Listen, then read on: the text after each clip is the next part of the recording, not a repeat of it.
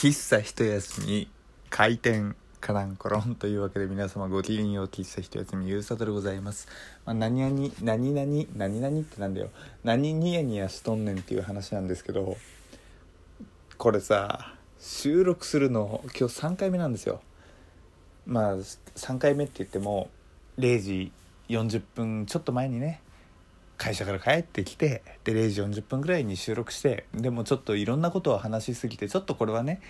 配信できないなって思って。でオブラートに包んで、えー、0時48分ぐらいに2回目収録し始めたんですよ。そしたら最初はすごくねオブラートに包みつつもねいろいろ話を進められておこれ調子いいぞなんていうふうに思ってたんですけどだんだんだんだん闇落ちしてきてもうねこの僕のルーム部屋が暗黒面に落ちていくっていうね事態になっちゃって。でさすがにこれはこれで配信するのまずいわってなってさ今3度目の正直の収録になってるんですよ。いや人の心って怖いね。いきなりそんなこと言われても知らんがなっていうね皆様の感想だとは思うんですけれども。まあやっぱり人間っていい人だけじゃないよねっていう話なんですよ。で、えー、さっき、えー、僕が2回話そうとしたこととはまた別の話になっちゃうんですけど今回のは。皆さん人に裏切られたことってあります？僕ね1回かな。裏切りではないんですけれどもはめられたことがあって。で別にお金を取られたとかそういったあとねめちゃくちゃぶん殴られて肉体的にすごく大きな怪我を負ったとかそういう話ではないんですけどちょっとね 心に来た出来事があってまあはめられたというかね。まあ僕の弱さもあったんでしょうね。たださ若い時にそれは難しいよっていうね、えー、ことがあったんですよ。で何があったかっていうとえー、まず一つのチーム、まあ、チームというよりグループかな人数が2 3 0弱くらいのねえー、集まりというかまあ同じ目的目標を持った、まあ、そんなね、えー、輪があったわけですよ。でその中のとある一人に僕が非常に嫌われていたようで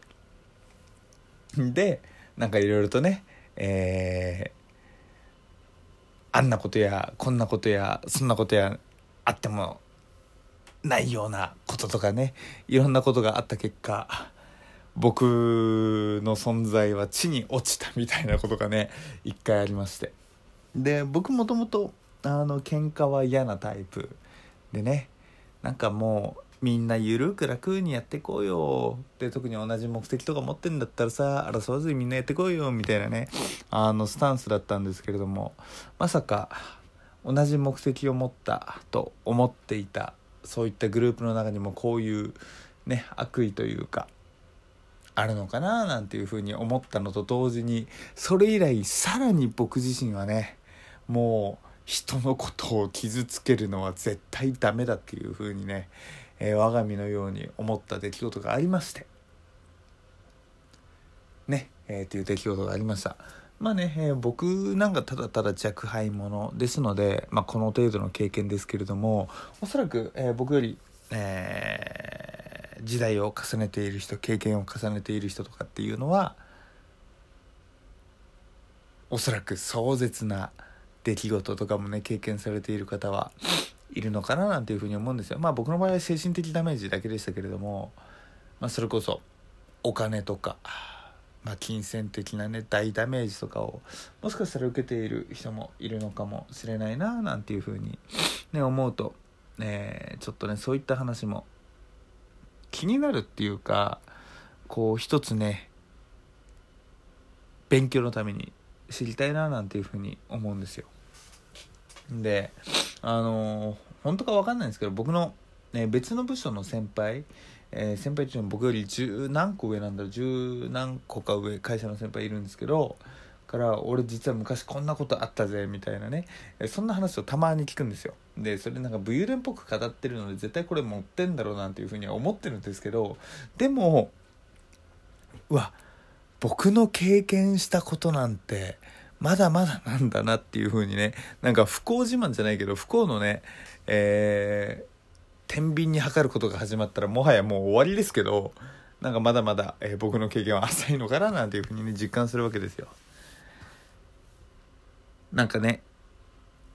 とりあえず僕さっきも話した通り今3度目の掃除機、えー、さっきに1回ね暗黒面に落ちていった、えー、前例があるので今すごく言葉を選んでいますけれども人間って意外に怖いななんていうふうに思うこと皆さんもありますよね。というところで今日の喫茶一休みはこれで閉店とさせていただきます。なんだろうね。日を追うにつれて喫茶一休みの暗黒面落ちみたいのが続いてますよね。おそらく僕自身の、忙しさとまあ忙しさまあ睡眠とか取れないとストレスが溜まるとやっぱりねちょっとね情緒とまでは言わないけれども、まあ、精神がねちょっとブレることとかあるのでまさしくその様子を皆さんもしかしたら聞いているのかもしれませんけれどもいつかね、えー、光面に光の国へね、えー、ゆうさとは戻っていきますので今しばらくお待ちくださいませ。というわけでお送りしたのは T ステージたちみゆうさとでした。それじゃあまたね。バイバイ。